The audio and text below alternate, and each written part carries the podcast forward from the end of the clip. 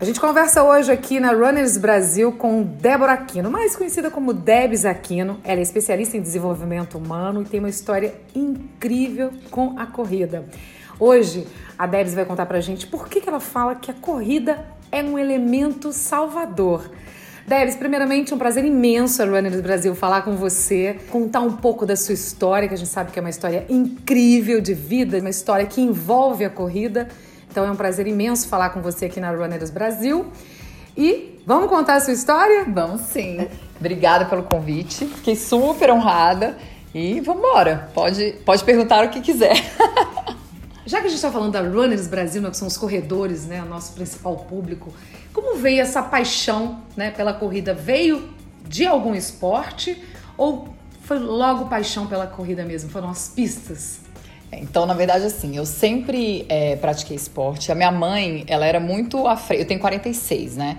E a minha mãe, naquele tempo, quando eu era mais nova, eu acho que ela já era muito à frente, assim, de todas as mães. Porque ela sempre colocou a gente para fazer esporte. Então, a gente fazia ginástica aeróbica, fazia natação, fazia step, fazia um monte de coisa. Ela colocava a gente para fazer.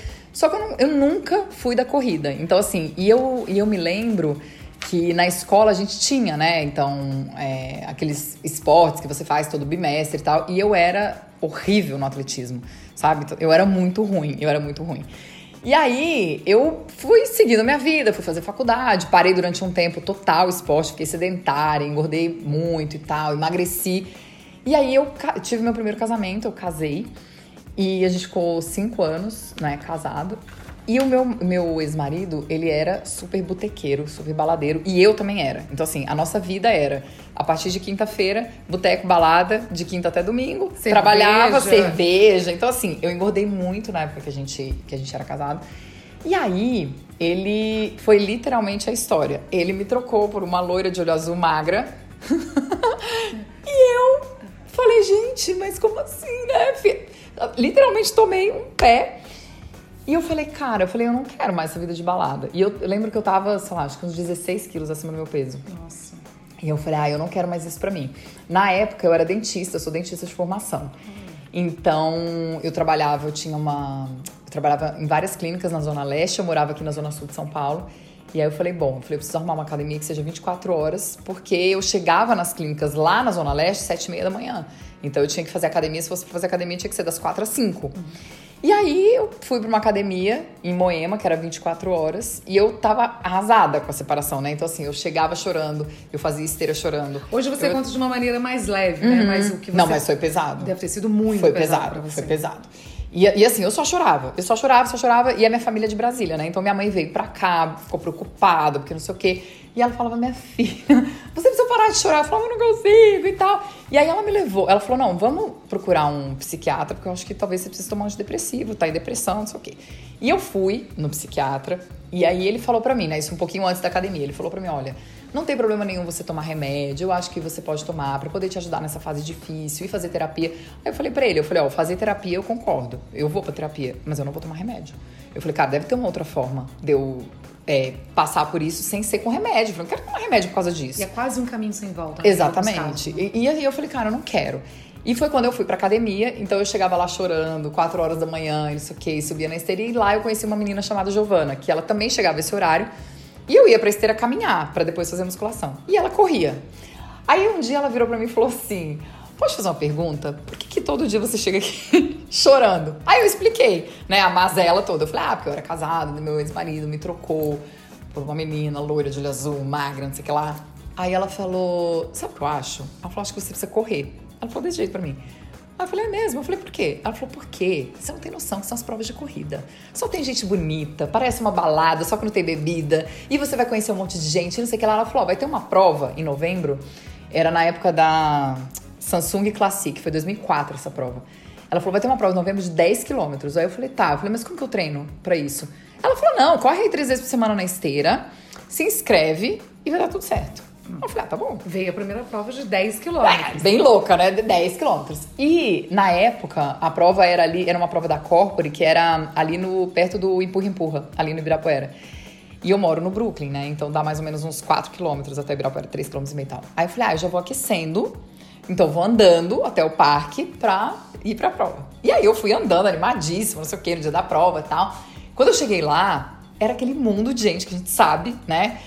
Aquele monte de gente bonita, todo mundo sarado, todo mundo feliz. Eu, gente, esse povo feliz, sem beber, seis horas da manhã, gente bonita. Correndo. Correndo. Eu falei, onde essas pessoas se escondem, né?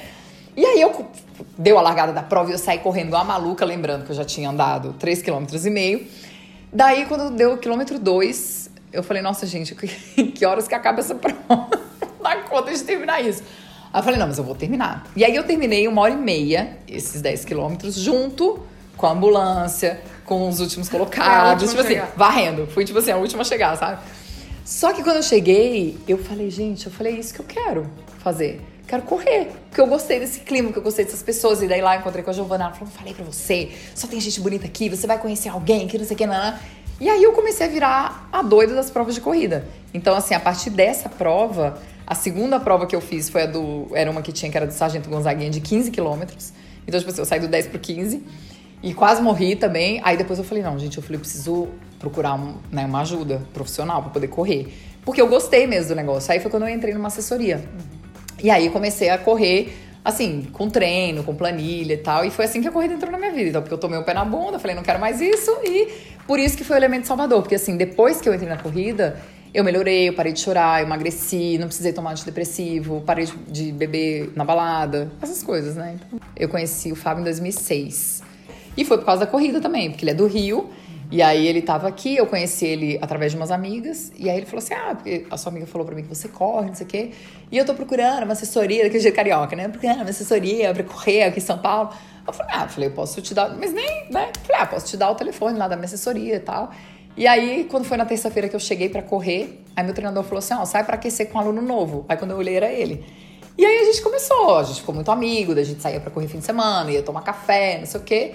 E aí a gente começou a namorar, casou, teve filho e estamos juntos até hoje. Se apaixonaram. Uhum. E aí veio a sua filha. Uhum, a Duda. A Duda. E aí você já corria? Já corria, já, já corria. corria. Aí já estava preparando para a primeira maratona? Não, ainda não. Ainda não. Então eu, eu já corria, já estava correndo, já tinha corrido várias meias, tal.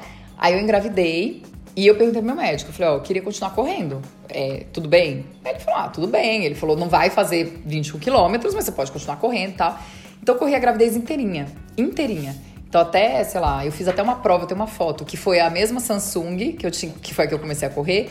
Eu fiz grávida, acho que eu tava com oito meses. Eu fiz 5 quilômetros, fiz gravidona, assim, tipo, puta barrigão. E. 5 quilômetros? 5 quilômetros. Aí corri. Mas você preocupava com pace, performance não, ou não? Não, não. Inclusive, Teve isso foi até uma coisa que. Não, inclusive, mas isso foi uma coisa que rolou. Que o meu médico falava: ó, a gente vai controlar, não é por pace, é por batimento. Então, assim, se seu batimento chegar a tanto, você não pode é, ultrapassar. Só que eu era meio teimosinha, assim, sabe? Então o que começou a acontecer? O Fábio começou a correr comigo, eu corria com a faixa e ele corria com o relógio. E aí ele falava para mim: se passar, você vai diminuir. Então ele que controlava meu peso, porque eu era meio doida, assim. Eu saía correndo, tava me sentindo bem, eu ia correndo.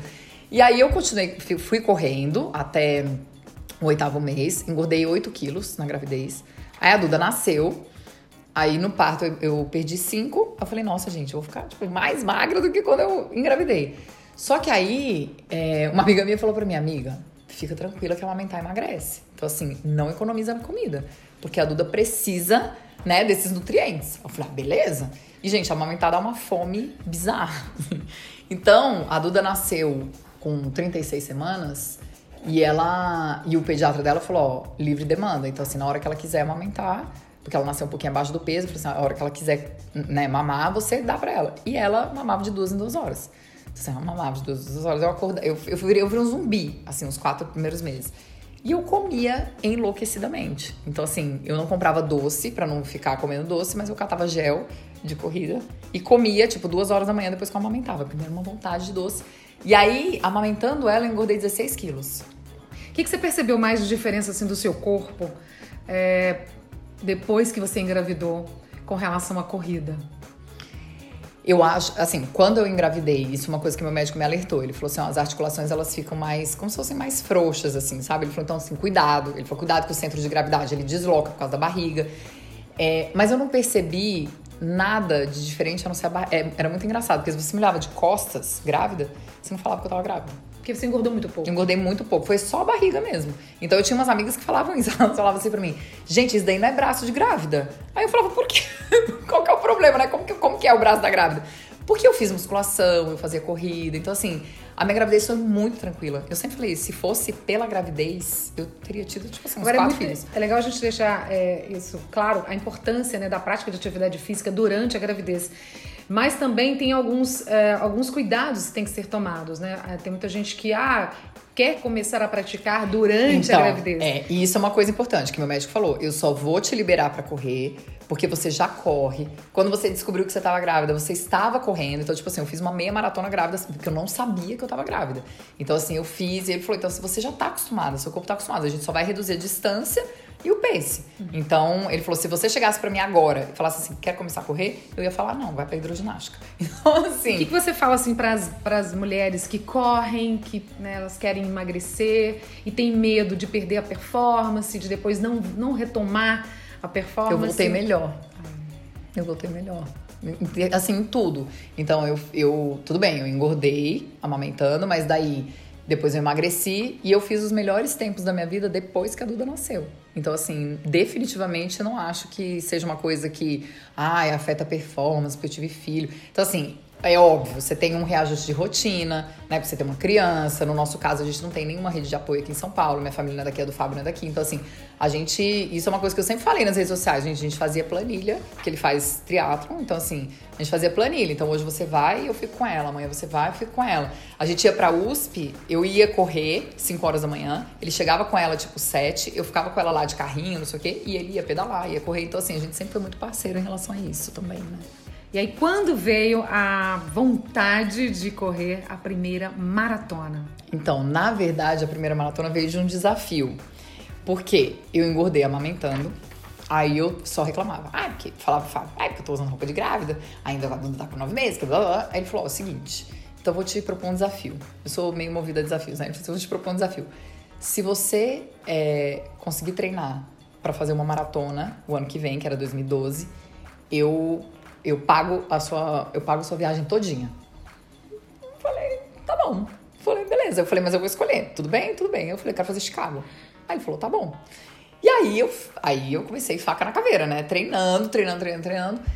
É, então, a, a primeira deveria ter sido Chicago em 2012, mas aí eu tive uma fratura por estresse, é, faltando dois meses pra prova, e aí eu não pude ir.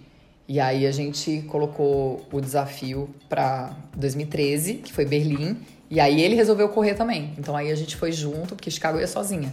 E aí, em 2013, ele falou: não, vou correr também. E daí a gente foi junto. Essas lesões vieram por conta da preparação para a maratona? Como Ó, era? A minha, Pra- pra- então, pra a minha média Chicago, de né? treino pra Chicago era, na planilha, quatro vezes por semana. Então, ali, o treino, beleza. Só que o que eu fazia? Eu falava assim, ah, não, gente, eu quero ir muito bem nessa prova. Aí eu corria por fora. O quanto você corria quatro vezes por semana?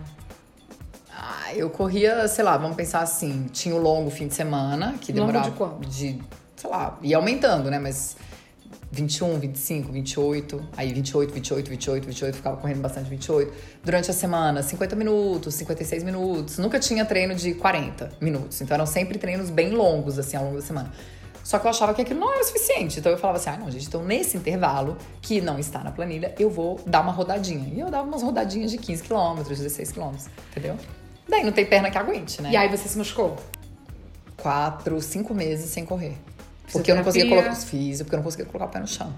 Então, assim, foi porque eu comecei a correr, eu, eu sei que eu já tava sentindo ali uma dorzinha tal. Eu falei, ah, não é nada, não é nada, não é nada, não é nada. Eu não falei pra ninguém, não falei pro treinador, não falei. Ah. E aí um dia eu fui fazer uma meia. Quando eu cheguei em casa, eu falei, ah, preciso dormir. Quando eu acordei, que eu fui colocar o pé no chão, o pé não, nem ia pro chão. Aí a gente foi pro hospital, não sei o que. Ele falou, ó, tem uma fratura por estresse aí, não tem como. Tipo, não tem como você correr, não tem como fazer maratona, não tem como nem andar, minha filha. Tipo, pé pra cima. Então foram cinco meses. Cinco meses de tratamento, né? De tratamento, aham. E aí pulou Chicago Pulei Chicago. e aí decidiu fazer Berlim. Isso. Aí eu me, a gente se inscreveu pra Berlim enquanto eu ainda tava com a fratura. Que aí eu falei pro Fábio, falei, não, ano que vem já tô boa. Falei, eu vou escolher outra. Então vou fazer Berlim. Então tá bom. Aí ele falou, vou fazer também. Aí a gente se inscreveu. Foi o último ano, eu lembro isso. Foi o último ano que não era sorteio. Então ainda não tinha esse negócio que era, ah, vamos fazer as majors e tal. Era, cara, era muito tranquilo. Você se inscrevia, beleza. Aí a gente se inscreveu pra Berlim. É, em, em, outubro, eu acho. Foi logo depois que acabou a maratona de lá, a gente se inscreveu. E aí eu falei, bom, falei, janeiro, fevereiro eu começo a treinar e faço a prova em setembro, que era final de setembro, né? E faço final de setembro. Foi aí que a gente decidiu fazer a maratona de Berlim. Isso foi 2013. Berlim foi um tempo, você fez um tempo incrível, foi, de 3, 3 horas e 26. E 26. Foi. Eu, eu vou te falar que eu nem esperava fazer esse tempo. Assim, quando eu cheguei. Tanto que o meu, a minha chegada em Berlim, tipo, tem um vídeo da minha chegada, que eu, eu hora que eu olho, eu falo, como assim? E assim, vários palavrões, né? Meu Deus, tá.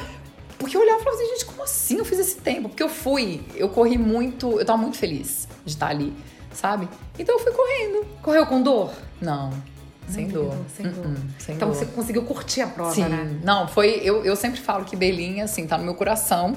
Porque, primeiro, foi o meu melhor tempo e tal, mas foi uma prova que eu fiz muito feliz sabe? Tipo, eu tava muito bem, eu fiz muito feliz, eu tava tranquila, eu tava confiante, eu tava feliz de estar ali, tava com o Fábio, ele tava correndo. Então, assim, foi, foi uma, uma prova muito perfeita. Durante essa preparação sua já pra, pra Maratona de Berlim 2013, você já tinha identificado alguns nódulos, né? Tinha. Eu identifiquei em. Eu fazia todos os meus exames em janeiro, né?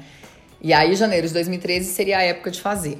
Só que aí, é, a gente ia casar mesmo, né? Religioso, não sei o quê, depois da ter nascido lá. A gente ia casar em abril de 2013. E aí, quando eu tava naquela confusão de festas, não sei o quê, eu falei, ah, eu falei, quando eu terminar esse casamento, eu, eu faço meus exames. Aí a gente casou em abril, a lua de mel foi ir para fazer a maratona, depois a gente foi viajar. É...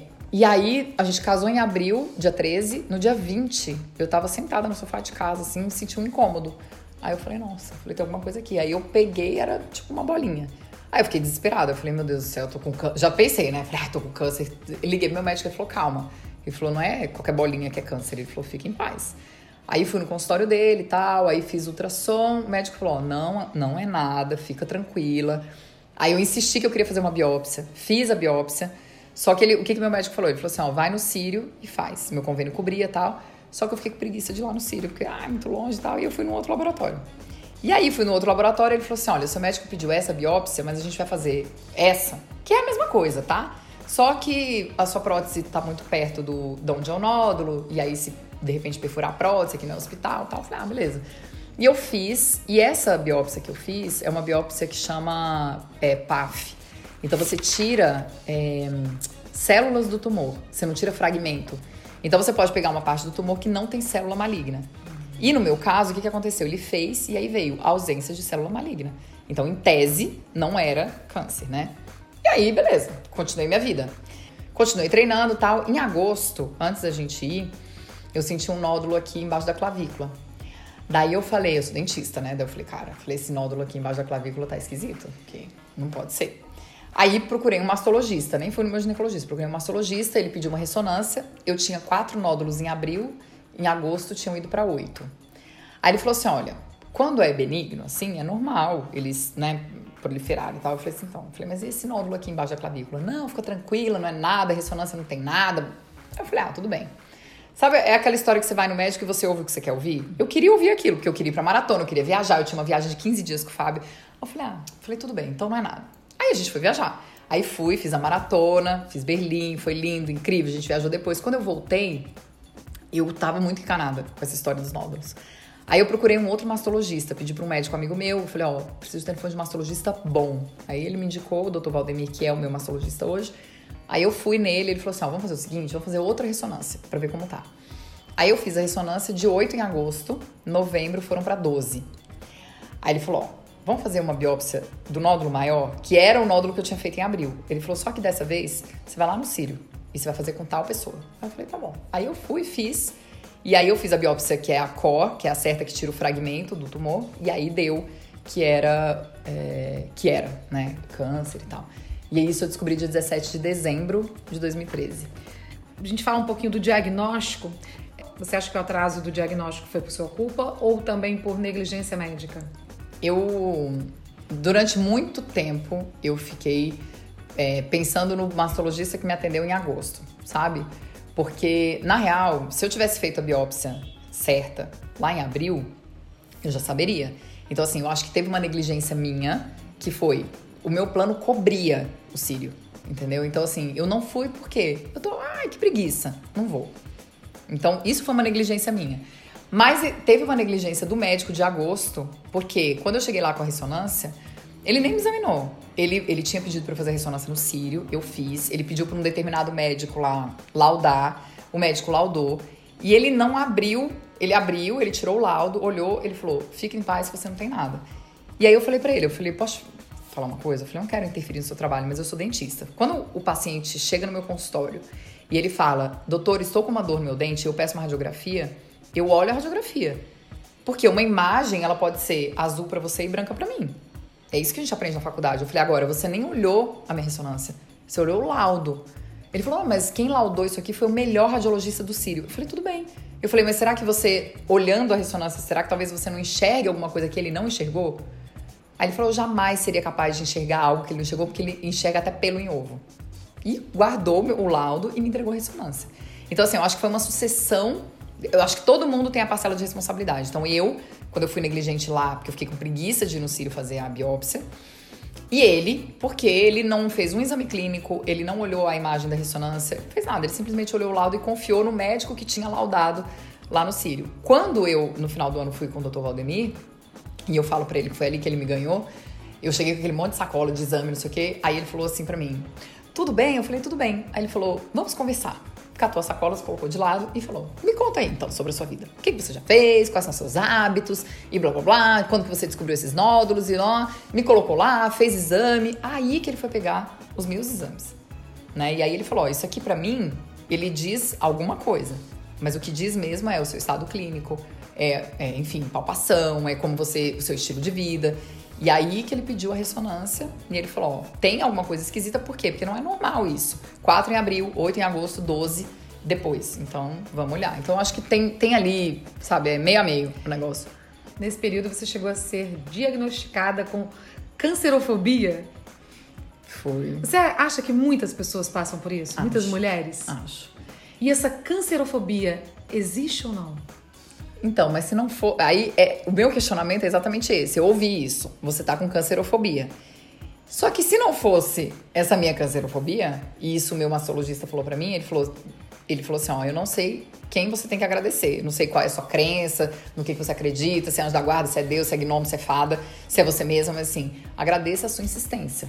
Porque se você não tivesse insistido, você não ia estar tá aqui, você não ia descobrir. Você ia descobrir lá na frente, quando provavelmente o negócio já está com metástase, entendeu? O que deixou de experiência para você esse processo até chegar ao diagnóstico do uhum. câncer para as mulheres?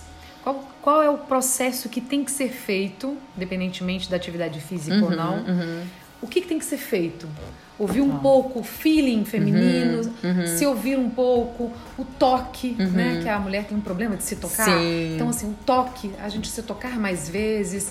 Qual é assim, o principal aprendizado que você gostaria de passar para as mulheres depois de você ter vivido essa experiência? Tá. Eu acho que o primeiro é a gente nunca ignorar os sinais que o nosso corpo traz. Então, se a gente. É, se, se o corpo ele traz um sinal, é porque tem alguma coisa. Então, assim, não é normal. E isso é muito difundido na corrida, né? Ah, é normal você correr com dor. É no... Cara, não é normal você ter dor. Então, a dor, ela é um sinal de que alguma coisa tá ruim. A dor é um sinal que seu corpo tá doente. Então, esse é o primeiro ponto. Apareceu alguma coisa que não é, não faz parte do seu corpo? Ah, uma bolinha. Tudo bem. Você vai atrás para saber. Né? Então, assim, eu acho que a gente não pode ter medo de ir atrás de alguma coisa. Eu ouvi muitas histórias assim. Nossa, por causa da sua história, eu fui atrás de um nódulo que eu tinha há dois anos e eu não ia olhar. Então, assim, eu sei que existe um medo de você ir e descobrir que é câncer. Só que, no meu caso, por exemplo, o fato de eu ter. Né, me deu aquele estalo e eu fui atrás por causa da minha intuição. Não, cara, tem alguma coisa, tem alguma coisa, tem alguma coisa. Até eu descobrir. Se eu não tivesse descoberto, eu estaria com uma metástase. Então, o diagnóstico precoce ele é super importante. Né? Então, eu acho que o que fica é, um, a gente ouvir o nosso corpo, a gente entender que se tem um sinal que não é, não faz parte do nosso corpo, é porque tem alguma coisa errada. E se você sente, né, assim, no fundo, se tem alguma coisa errada, vai atrás. Não tenha medo de ir atrás, porque as histórias que eu ouço parecidas com a minha são assim. Então, assim, ah, o médico falou que não era. Não, mas eu insisti. E aí, quando fui ver, era. Você, nesse processo, né?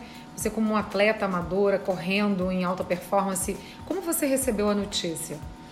Como o seu corpo recebeu a notícia? É, bom, quando eu recebi a notícia do diagnóstico, eu confesso que a primeira coisa que eu pensei foi: primeira de todas, vou morrer. Minha filha tem dois anos, o Fábio vai casar e ela vai chamar outra mulher de mãe. Meu Deus, eu vou ficar desesperada. Aí depois eu pensei, ok, se eu morrer, eu nem vou, nem vou ver, né? Com quem ele vai casar, quem ela vai chamar de mãe. Então, assim, o problema vai ser para quem fica, não para quem vai. Falei, então beleza, então o que, que eu posso fazer para ficar, né?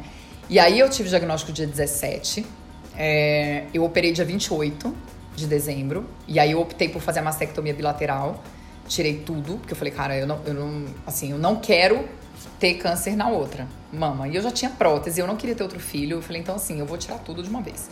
Tirei, e aí meu material foi todo para biópsia. E quando foi para biópsia, aí veio o diagnóstico que era maligno, que dos 12 tumores, 5 eram malignos, os outros eram benignos. É, e que a mama direita já tinha um monte de displasia e que provavelmente daqui dois anos eu teria câncer de novo.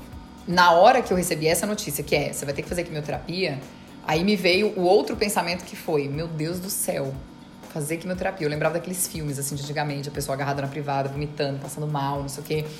Aí comecei a pensar no cabelo, meu cabelo era enorme. Eu falei, gente, como ficar sem cabelo? Tipo, eu tenho 37 anos, assim, como, né? Como que isso vai acontecer? Só que eu acho que eu. Isso. Eu, hoje eu olho para trás e eu falo isso foi meio, meio, que um erro da minha parte, porque essa conta chegou depois. Mas eu, o que, que eu fiz? Eu chorei uma noite inteira. E no outro dia eu acordei e eu falei, cara, eu vou passar por cima disso igual um trator. Eu não quero nem saber. E aí eu fui atrás de tudo. Eu falei, eu falei pro Fábio, eu, falei, ah, eu vou atrás de uma peruca, que eu acho que eu não vou conseguir ficar careca, então eu vou comprar uma peruca, vou ver como que é essa quimioterapia, vamos, bora ver como que é. E, tipo, comecei a agilizar. Comprou peruca, mas não usou, né? Não usei. Não usei, meu filho. Usei três vezes. Só. Peruca mais cara da face da terra. Usei três vezes, mas depois doei. Então, assim. Então, mas... essa relação com a peruca é interessante, né, a gente falar, porque as mulheres, elas vivem também essa, essa, essa dúvida, né, de usar ou não usar de querer usar e não necessitar usar. Eu acho que essa é uma experiência também interessante de você passar, né? E eu acho que é o antes, né? De você pensar assim, porque a minha frase era: eu não vou conseguir sair de lenço, eu não quero que ninguém tenha pena de mim, eu não quero que as pessoas fiquem me olhando com cara de dó, que não sei o que, bem, né? Assim, bem arrogante. E aí eu lembro que eu comprei a peruca, aí eu, a peruca era de cabelo natural, era maravilhosa, não sei o que. Só que eu botava a peruca e me sentia o Zacarias sabe, dos trapalhões, eu falava, ai, gente, todo mundo vai ver que eu tô de peruca. Cara, tá na cara que você quer peruca. E não era, entendeu? Não tava na cara, porque a peruca era muito bonita, tipo, tinha couro cabeludo na peruca, mas eu, mas eu me olhava e falava assim, gente, isso aqui não sou eu. Não, não sou eu, sabe? E aí um dia uma amiga minha me ligou, ela falou assim, amiga, ela falou, você não sabe o que aconteceu. Eu, tô, eu, eu vim aqui almoçar, ela trabalha na Berrine. Ela falou, você vem aqui almoçar no restaurante sozinha. E daí, cara, entrou uma mulher careca aqui no restaurante. Eu falei, ah, eu falei, e aí? Ela falou, e aí, você não sabe o que aconteceu? Eu falei, o quê? Ela falou, nada. Aí eu falei, nada? Ela falou, nada. Ela falou, ninguém olhou pra ela, ninguém ficou com dó dela, ninguém levantou a cabeça, todo mundo continuou almoçando, seu celular, conversando, não sei o quê. Ela falou, então assim, pensa um pouco. Às vezes não fala na hora uhum. certa, né? Ela falou, pensa um pouco. E aí eu meio que desapeguei, assim, sabe? Então eu saía, eu ia correr na USP careca, eu saía careca, eu fazia tudo. E alguns eventos, assim, que eu achava que podia chocar muitas pessoas. Aí eu botava um lenço, fazia lá uma maquiagem, fazia umas, umas amarraduras no lenço e tal. Mas a peruca foram só três vezes. Durante o tratamento, você correu? Corri. Como que foi a corrida nesse momento? Já correu grávida, já correu amamentando e agora...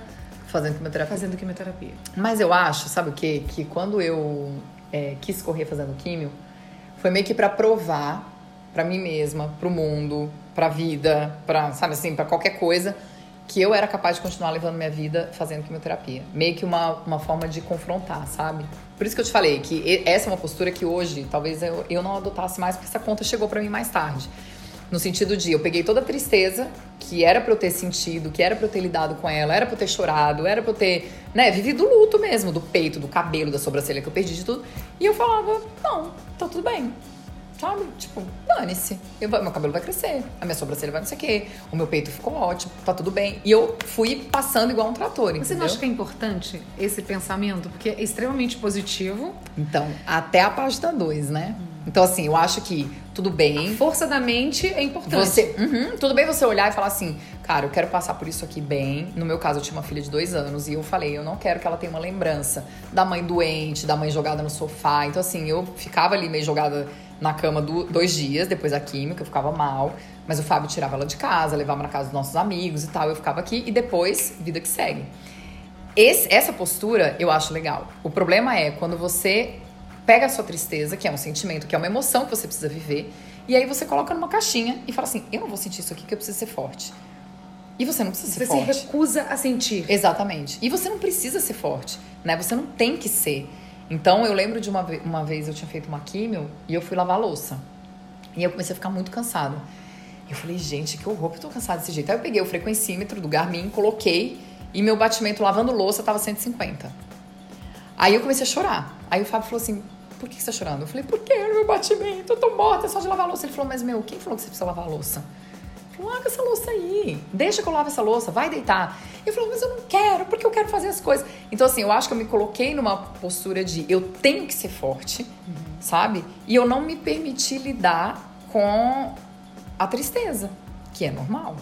É normal, cara. Imagina você fazer quimioterapia, você perder cabelo, você perder sobrancelha, você fazer uma mastectomia. Por mais que você faça reconstrução, não é a mesma coisa. Então, assim, a gente precisa se permitir viver essa E emoção. aí veio a corrida pra te ajudar nesse momento. E aí veio a corrida. E aí eu, eu perguntei pro meu médico, falei, ó, quero saber se eu posso correr fazendo químio. Ele falou, pode.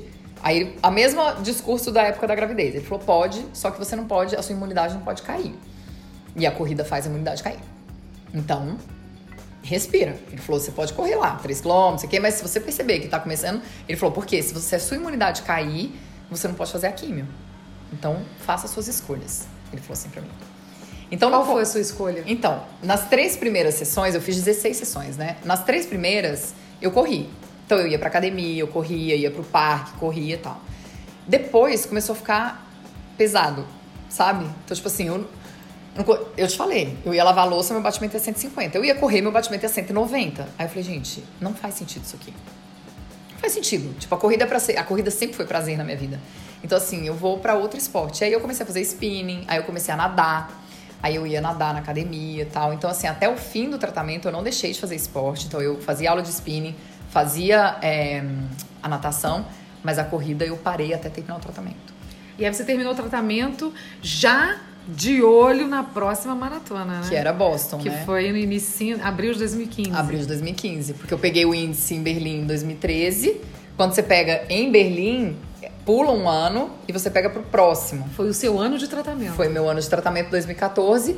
E aí eu terminei meu tratamento em setembro. Aí eu falei pro meu oncologista, eu vou me inscrever pra fazer a maratona de Boston.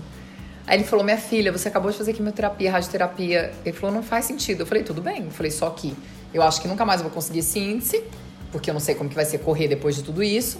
Eu falei, então eu vou lá fazer essa prova sim. E aí eu liguei pro meu treinador e falei, eu quero começar a treinar pra fazer a maratona. E aí comecei a treinar pra fazer Boston. Por que Boston? Porque Boston é é é a, a, a me- é o desejo, né, É, dos é a corredores. major. É a, é a major, né? E como eu tinha conseguido o índice em Berlim, eu falei, gente, eu não vou desperdiçar. Era quase 10 minutos abaixo do meu índice, né? Então eu falei assim, eu vou eu vou aplicar Vou escolher e se eu melhor. for aceita, eu vou e pronto. E aí fui aceita, porque meu tempo tinha uma folga grande. E aí fui aceita para correr 2015 em Boston. Como foi essa corrida pós-tratamento? Então, vamos lá. Foi complicado. Por quê? Eu tinha ficado desde. Eu comecei minha quimio em janeiro, parei de correr em março. E eu fiquei até setembro sem correr. E não é que eu fiquei só sem correr, né? Foi químio, rádio, E a remédio. radioterapia, ela queima, né? Queima. Tem, tem a questão da roupa, né? Não consegue- quem corre, exato, não consegue Acho que é usar. interessante a gente até falar um pouco Sim. sobre isso, porque tem a questão da roupa. Sim. O seu corpo fica muito debilitado Sim. por conta da, da radioterapia, que ela queima o corpo, Sim. né? Uma queimadura, que não é, só interna. Não, é uma queimadura externa. Externa. E assim, na época que eu, eu fiz 35 sessões de rádio. Então, quando eu fiz a rádio, o que eu A fazia. rádio é que queima, né? A rádio que queima. Eu pedalava na varanda, né, na bicicleta do Fábio, mas eu pedalava assim, eu colocava uma camisetinha e pedalava, porque assim não dá pra encostar, sabe? Sua pele fica realmente em carne viva, assim. E, e tem o cansaço também que a rádio provoca, né? Então, assim, dependendo de onde, isso o médico me explicou. Dependendo de onde é o, o, o feixe da radiação, você, no meu caso, que era mama esquerda, eu tinha que fazer umas respirações para afastar a mama do coração. Então tem um impacto, né, no, no coração, enfim. Então foi difícil retomar. É, depois que eu terminei a rádio, eu tive que começar a tomar o tamoxifeno, que é um bloqueador hormonal, que quem tem câncer, dependendo do tipo de câncer, tem que tomar. Então eu comecei a tomar, ele te coloca numa menopausa precoce. Então, assim, foi um monte de coisa junto e eu falei, não, eu quero, quero nem saber. Eu vou treinar pra essa prova. E aí eu fui, treinei, e aí fomos pra Boston, eu e o Fábio. A meu fiel escudeiro. Fomos para Boston, a gente foi é, foi para lá e foi uma maratona assim, foi uma prova difícil, porque eu lembro que o tempo virou, então choveu a prova inteirinha, a sensação térmica era tipo de menos um. Mas, cara, eu tava felizona fazendo aquela prova. assim. E realmente terminar essa prova. Não só por ser Provava Boston, né? tudo, né? Uhum, não só por ser Boston, né? Mas eu falei, cara, é, é colocar uma pedra virar uma chave, né? no que aconteceu. E essa chave é muito importante. Depois, Sim. depois dessa, na verdade, eu contei aqui, foram seis maratonas? Foi, eu fiz depois de Boston, Ó, então foi Berlim, Foi Berlim, Boston, Amsterdã. Chicago, Chicago, Amsterdã, é, Chicago, Amsterdã, quatro, é, Nova Buenos- York, duas. Nova York duas e Buenos Seis. Aires e Porto Alegre. Então foram Foram nove. nove. É. Nove, nove maratonas. Ainda teve algumas, várias meias, né? Aham. Várias meias maratonas. Diante disso tudo, né? Você voltou no seu, na sua performance, no seu, eh, na sua preparação normal. Como que o seu corpo foi reagindo a essa volta? A corrida foi Uhum. fundamental para a sua recuperação pós-tratamento do câncer de mama? Eu acho que ela foi fundamental não só pro pós, mas pra forma como eu passei pelo tratamento. Então isso é uma coisa que meu oncologista deixou muito claro. Ele falou assim, ó, quando eu comecei a quimio, ele falou assim, existem os efeitos de livro e existem os efeitos na pessoa que é sedentária, na pessoa que faz um esporte mais ou menos e na pessoa que é saudável. Ele falou assim, o que que eu acredito que vai acontecer com você? Que os efeitos vão ser os mínimos possíveis. Por quê? Porque você se alimenta bem, porque você não bebe, você não fuma, você faz esporte. Então, assim, o seu corpo é um corpo forte, né? Então, é, isso foi uma coisa que ele colocou pra mim que eu realmente senti. Então, assim, eu tive amigas que passaram pela mesma coisa na mesma época que eu. E, assim, as reações eram muito diferentes, entendeu? Então, assim, eu tinha amigas que ficavam uma semana mal, quarto escuro, enxaqueca, não sei o quê. E eu, em dois dias, eu tava, tava bem mesmo, assim. Então, eu tava pronta pra levar minha vida, entendeu? O esporte ele tem um poder, né? Tem. Que as pessoas ainda, acho Tem. que muitas pessoas ainda não, não, não usufruem desse poder que o esporte tem sobre a nossa vida. né? Não, e depois eu acho que a forma que a corrida me ajudou, por isso que eu sempre falo que é elemento Salvador, né? Então, assim, depois eu acho que foi no sentido de é, entender que meu corpo ia demorar pra expulsar todas aquelas toxinas. Que eu não ia ser a mesma pessoa de 2013, né? Porque em 2013 eu era a Débora saudável que não tinha tido nada. Em 2015 eu era a Débora que tinha passado por um ano de tratamento, de quimioterapia, de radioterapia, de tamoxifeno, não sei o quê. E que era outra pessoa, né? Então, quando eu fui fazendo as outras maratonas na sequência e que eu fui melhorando, então assim, a última maratona que eu fiz que foi em Nova York, eu fiz o mesmo tempo, que foi 2019, eu fiz praticamente o mesmo tempo que eu fiz em 2013 em Berlim. Então isso foi muito legal, porque eu lembro que eu- quando eu fui treinar com o meu treinador novo, que é o Espadoto, eu falei pra ele, você acha que algum dia eu vou conseguir fazer 3,26 numa maratona de novo? Aí ele falou, Debs, você corre bem, você se alimenta bem. Ele falou, tem uma questão óbvia da idade, mas ele falou, vamos treinar, vamos assim, sem expectativa. E quando eu fui fazer essa prova e que eu terminei, eu falei, gente, eu falei, é muito a nossa cabeça também. Né? Então, assim, óbvio, tem uma questão física? Tem. Eu sei que eu demorei, sei lá, uns dois, três anos para poder recuperar a, a forma mesmo, no sentido de correr, não de forma de emagrecer ou não, mas Tipo assim, eu tava magra, eu tava correndo, mas eu tava cansada, sabe? Eu brincava com meu treinador, eu falava assim, cara, eu me sinto uma senhora de 75 anos num corpo de 40, sabe? Isso tudo, né? É... é importante a gente ressaltar que você, além da corrida, do esporte, você passou por terapia, vários processos de aceitação, Sim, de entendimento do sim, que aconteceu. sim. E você vê, você vê hoje esse, essa experiência como um aprendizado positivo na sua vida, né? Você fala que é um presente. Se, eu acho que se não fosse, por isso que eu falo que eu não mudaria nada na minha história. Apesar de tudo, ninguém, ninguém. Ah, eu quero passar por um câncer? Não. Eu quero fazer quimioterapia? Não. Mas se eu não tivesse passado por tudo aquilo, talvez eu não estivesse onde eu estou hoje, não teria feito a transição de carreira que eu fiz, não teria a relação que eu tenho hoje com o Fábio, a relação que eu tenho com a Duda. Então, assim, eu sou muito mais próxima deles. Eu acho que eu. é, sei lá, eu aprendi a dar valor para aquilo que realmente importa, entendeu? Então, assim, em 2013 eu era muito louca. Eu era louca do Instagram, tava, ai, nossa, gente, Instagram, sou famosa, ai, meu Deus do céu, aquela coisa.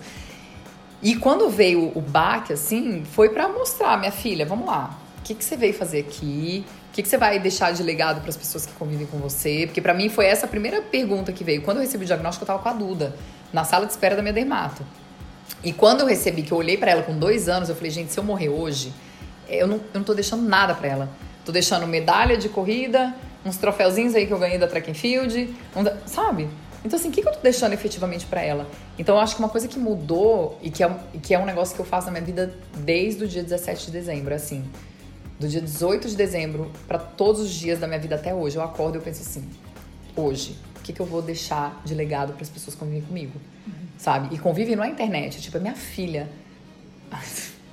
é minha filha, meu marido, entendeu?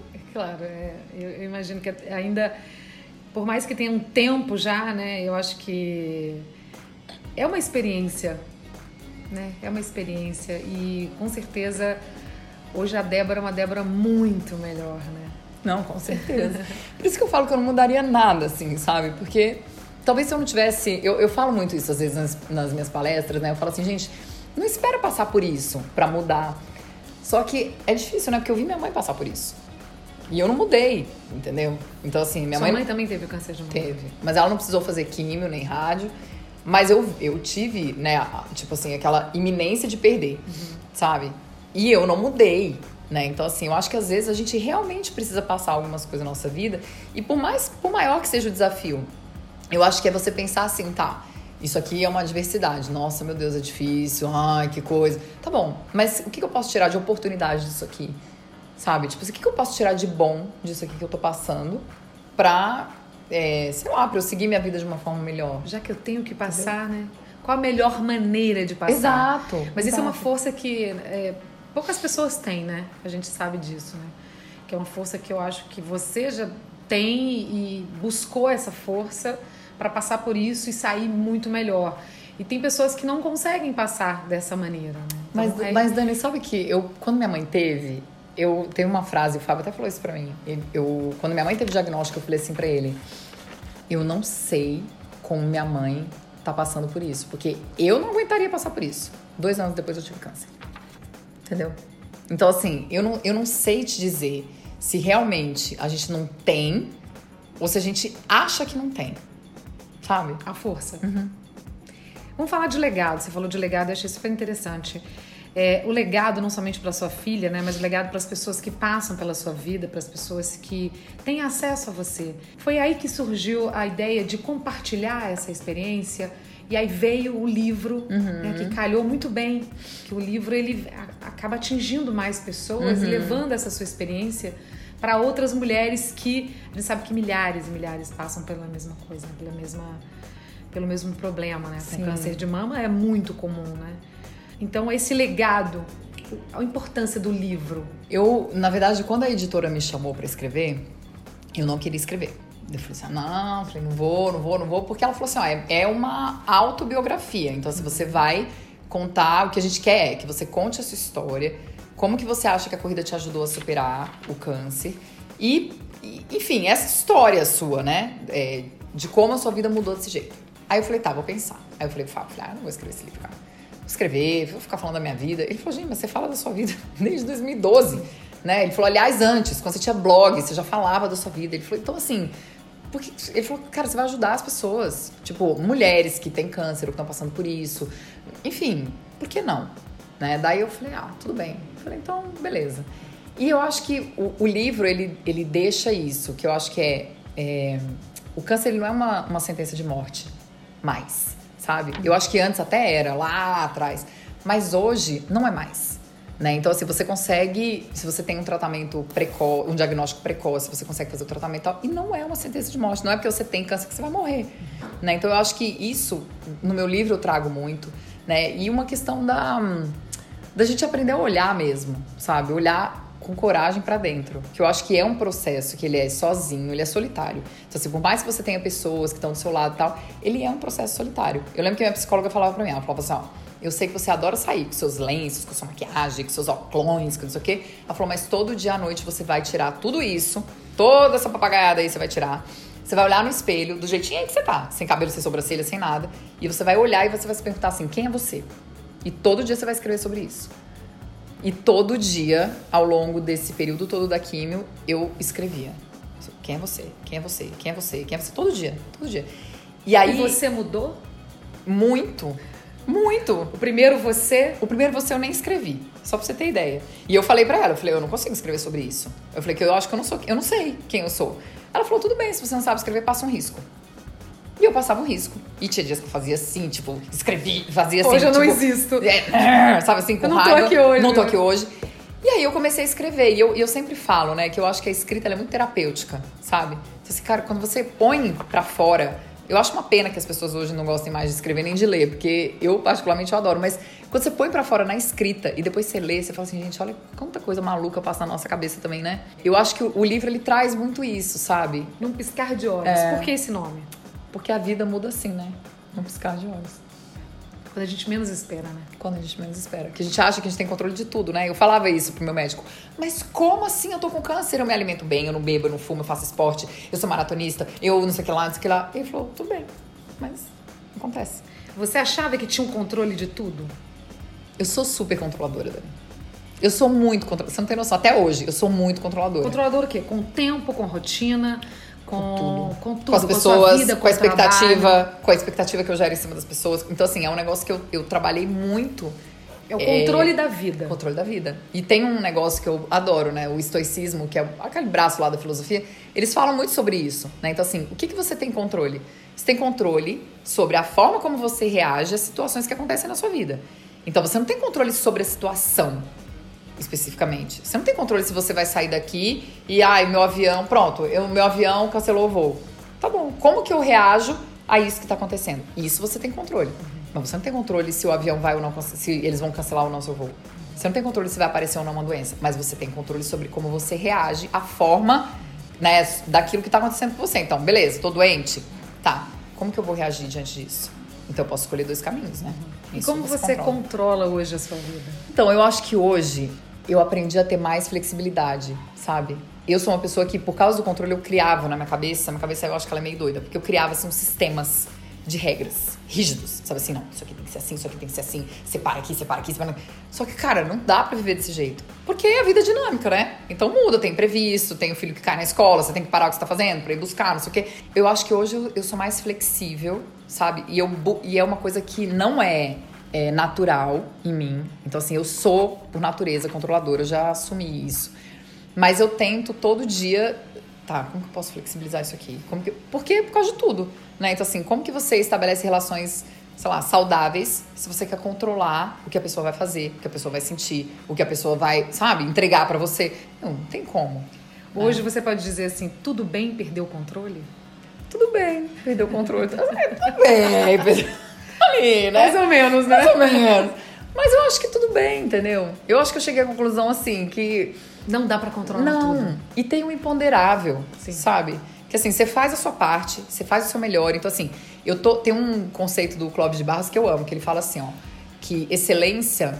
É, você ser excelente não é você ser perfeito, né? Então, assim, você ser excelente é você pegar todos os recursos que você tem naquele momento e você fazer o melhor que você pode. Né? Então, assim, o que eu trago hoje é isso. Então, assim, eu quero ser excelente naquilo que eu tô fazendo no momento. Mas Fazer é o que melhor. eu posso fazer. Exato. Só que tem coisas que estão fora do meu controle. E daí, cara, eu entrego pra Deus, entendeu? Ah, tá bom. Então, Como está a Debs hoje? Alimentação, treino, Uhum. rotina de vida. Então hoje, depois que eu tive câncer em 2015, eu resolvi mudar, tipo assim, totalmente o meu estilo de alimentação. Então assim, eu era a pessoa que comia de 3 em 3 horas, comia tapioca, comia não sei o quê. E aqui não estou fazendo apologia a nenhum tipo de dieta, mas foi o que eu resolvi fazer pra mim. Eu comecei a estudar muito a low carb e a cetogênica. E aí eu mudei total. Então assim, hoje é, eu, eu sigo um estilo low carb, até porque eu parei de tomar o tamoxifeno. Então eu tenho uma questão que é é, eu não tô mais protegida pelo remédio, porque ele começou a me dar um monte de efeito colateral que não estava sendo bom. O meu oncologista falou: tira o tamoxifeno, só que é o seguinte: o seu, seu tumor era estrógeno dependente. Ele falou: então você não pode engordar. Ele falou: não é uma questão de você ser magra por, porque você quer ser magra, é porque você não pode engordar. E você tem que fazer musculação. Então foram algumas coisas que eu mudei na minha vida. Musculação era uma coisa que eu não fazia.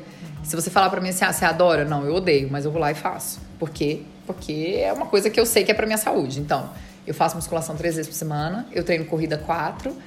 E eu- Quatro mi- vezes por semana? Quatro vezes. Qual o seu, o seu volume de treino? Depende do que eu vou fazer. Agora eu tô treinando pra fazer uma meia. Então, sei lá, os treinos vão ali durante a semana, 45, 50 minutos. E no final de semana, um pouquinho mais, uma hora e 10, uma hora e 15. De corrida. De corrida. Sem uhum. pensar muito no, no pace, no, quer dizer, na quilometragem? Durante a semana, durante, é porque meu treinador, ele passa por tempo, né? Eu falo que ele, ele não passa por quilometragem. Então, assim, ele passa um pace e passa ali o que eu tenho que fazer de, de tempo. De tempo. Então, eu faço por tempo. De quilometragem. Planos, futuro, metas Debs no futuro. Debs no Já futuro. dá para pensar no futuro? Dá, super. Então, assim, hoje o meu trabalho é com desenvolvimento humano. Então, assim, Como eu tenho... é esse trabalho? Eu, quando eu, quando eu fiz a minha transição de carreira, é... na verdade foi por causa do câncer, que as pessoas falavam assim pra mim. Ah, mas como você pode ser feliz fazendo quimioterapia? E aquilo começou a me, sabe, eu falava, gente, mas a pessoa não pode ser feliz fazendo quimioterapia. E aí, como eu tava em casa, em 2014, eu falei, vou começar a estudar sobre isso. E aí eu comecei a fazer uns cursos online que, que tem é, lá fora sobre felicidade, sobre psicologia positiva e tal. Nem tava na época desses booms, né, de curso online por causa da pandemia e tudo. Aí eu comecei a fazer esses cursos e eu falei, gente, eu vou fazer uma formação em coaching. Primeiro eu pensei em fazer faculdade de psicologia, daí eu falei, ai, não vou aguentar a faculdade de novo. Eu falei, vou fazer uma formação. Aí eu fiz a formação em coaching, depois eu fiz o positivo coaching, aí eu fiz uma pós em psicologia positiva. E aí eu comecei a trabalhar com isso. Então hoje eu, eu faço atendimentos individuais, menos, mas eu tenho os meus cursos, então assim, eu tenho é, uma comunidade de desenvolvimento pessoal, que eu trago convidados, que tem aulas toda semana e tal. Então, meu trabalho hoje é esse. Essa experiência, né, dos últimos 10 anos, eu acho que contribuiu bastante com a sua profissão de hoje, né? Sim, sim. Com esse trabalho que você faz, sim. desenvolvimento eu, humano. E, e, assim, eu sempre tive. Você um... precisou se desenvolver para poder ajudar outras pessoas? Muito, né? E, no, e, e, assim, é um processo que ele é infinito, né? Que eu falo, gente, a pessoa que trabalha com desenvolvimento humano, ela precisa sempre continuar se desenvolvendo. Então, assim, não tem como você trabalhar com desenvolvimento humano e não fazer terapia, né? Ou análise, sei lá. Não tem como você trabalhar com desenvolvimento humano e você não fazer cursos para você, enfim, melhorar e olhar mais para dentro. Eu acho que é, o Jung falava isso, né? Você conduz o seu é, analisado na medida que você se analisa. Então, assim, se você se conhece, se você se analisa, você é capaz, você não precisa nem trabalhar com isso, mas você é capaz de olhar para outra pessoa, sabe, entender o que ela tá sentindo. Porque eu falo isso até das próprias relações, né? Então, tipo, você é casado, você tem filho, não sei o quê. Se você se conhece, você também é capaz de olhar para o outro e falar, putz, qual é a necessidade emocional dessa pessoa? O que, que ele tá querendo, né? O que, que meu filho quer com uma birra? É só uma birra? Ou será que ele tá querendo alguma coisa? Será que ele tá precisando de atenção? Sabe? Próxima corrida? Então, eu tava inscrita para Boston. Tô, né, inscrita, porque eles não vão devolver o dinheiro. 2021. É, agora. Só que como não podia entrar, eu falei, gente, eu não vou fazer quarentena no México pra correr uma prova. Tipo, pra mim não faz o menor sentido. Aí eu cancelei tudo. Eu tenho uma inscrição pendente para Nova York, que eu ia esse ano, mas aí não vou. E eu decidi jogar para 2022. E eu resolvi me inscrever numa meia maratona aqui de São Paulo. Eu sinto muita falta. Assim, da, sabe, da história de você ir lá, de você correr, de você encontrar as pessoas, de você abraçar, de você beijar. Eu sou muito abraçadeira, beijoqueira. Então, assim, eu sinto falta dessa. E agora com máscara, não pode Ai, interagir, não pode é, abraçar, não. não. pode fazer a largada junto, que é aquela largada, uh -huh. aquela emoção, né? Exato. A gente perdeu um pouco isso, né? Deb, o que, que você quer deixar, assim, depois dessa experiência toda que você viveu? É, qual a sua principal missão e propósito hoje da Deb? Que você quer passar, não somente para as pessoas que vivenciaram ou passaram por isso, experiências parecidas, mas para as pessoas que praticam esporte, que amam a corrida, a importância do esporte da corrida na vida das pessoas. Então, eu acho que é, é eu sempre penso, né, aquilo que eu te falei, a corrida ela é um elemento salvador, mas eu acho que se a gente puder colocar de uma forma mais genérica, eu acho que o esporte ele é um elemento salvador na vida das pessoas, sabe? Então, o esporte traz isso. O esporte ele traz disciplina, o esporte ele traz essa questão do você saber que você vai fazer mesmo quando você não tá afim, né? Então, assim, cara, eu não tô afim, mas eu vou fazer porque é bom para mim, né? O que eu falei da musculação. Então, eu acho que é, é um pilar que é importante, sabe? As pessoas falam assim, ai. pilar importante. É a família, a carreira. É, beleza, família é importante, a carreira é importante, espiritualidade é importante, mas eu acho que o esporte, ele é um pilar que ele é essencial na vida, sabe? Para trazer tudo isso, todos esses, é, sei lá, esses pensamentos, todos essas, esse olhar para nossa vida que eu acho que outra coisa não traz. Qual seria a sua frase? Ah, eu tenho uma frase que eu sempre falo, mas ela não, ela não tá muito relacionada a esporte, não. Mas eu acho que é uma frase que ela me faz olhar para o momento presente, sabe? Que é uma frase que eu, eu comecei a falar depois que eu tive câncer, que é: se você não para, a vida para por você. E quando eu olho para trás, isso não se refere só ao câncer, né? Porque quando eu tive a minha fratura por estresse, antes de ir para Chicago, foi exatamente isso. Eu fui tendo ali o cinema, tá com dor, tá com dor, dor no joelho, dor na tíbia, dor no pé, dor não sei o quê. Para, para, para. Ah, você não vai parar não? Fratura por estresse. Aí eu tava lá em 2013 naquela loucura, ah, Instagram, famosa, não sei o quê, né? sem olhar pra minha família, sem olhar pra minha filha, não sei o quê. Para, para, para. Ah, você não vai parar não? A vida para por você sabe? E eu, e eu percebo esse movimento assim na minha vida. Aí eu começo a olhar para a vida do outro. Eu percebo. Só que quando você pensa nessa frase, eu pelo menos, né? Então assim, Débora, se você não parar, a vida vai parar por você. Eu acho que te traz pro, pro momento presente e fala assim, tá, o que eu tô fazendo agora faz sentido? Me leva para onde eu quero chegar? Então, né, quando você pergunta da Débora do futuro, tá, o que eu tô fazendo agora? Tô aqui no celular, ai, olhando a vida de todo mundo, não sei o quê. Isso aqui vai me levar para a vida que eu quero? Então, eu acho que são duas coisas. Primeiro, se você não para, a vida para por você. E uma pergunta que é: o que eu tô fazendo agora me leva para a vida que eu quero? Porque isso também te traz para um momento presente, que é: tá bom, então, a vida que eu quero é uma vida saudável e eu tô aqui, sei lá, enchendo a pança de açúcar. Isso aqui me leva para a vida que eu quero? A vida saudável, uma velhice saudável, sabe? Então, acho que essas duas, assim, no, meio que norteiam minha vida. Pra gente encerrar, o melhor momento da sua vida é agora? Ah, eu nem gosto muito de falar isso, porque em 2013 eu achava que eu tava no melhor né? E eu já passei, depois de 2013, melhores momentos, assim, sabe? Que, que eu olhava e falava assim, gente, esse aqui é o melhor momento, esse é o melhor momento. Mas hoje, eu acho que talvez eu, eu entenda que eu tô num melhor momento por uma coisa, que é eu não quero mais controlar tudo, entendeu? Então, assim, eu não tô no melhor. Se você falar assim, você tá no melhor momento da sua vida, de todas as áreas da sua vida, não. Tô cheio de perrengue pra resolver. Mas, cara, tá tudo bem. Entendeu? Tá tudo bem não controlar Tá tudo bem, tudo. exato. Tá tudo bem. Eu acho que essa é a sua frase. Exato. Então, assim, tá, tá tudo, tudo bem. bem não controlar tudo. É. Mesmo querendo controlar. Mesmo querendo controlar. Né? Que é de você Sim. isso, né? Então, assim, tá tudo bem, entendeu? Tá tudo bem, Tá né? tudo bem. É. Ai, que delícia, Debs. Ah, obrigada. Obrigada a você. Nossa, que delícia. Tenho certeza que os corredores, os runners do Brasil e do mundo vão amar essa, essa conversa, esse bate-papo gostoso, ah, saber um pouquinho foi muito da sua bom. história. Obrigada. Uma história linda, né? Uma Obrigada. história de vida, de uma história de evolução.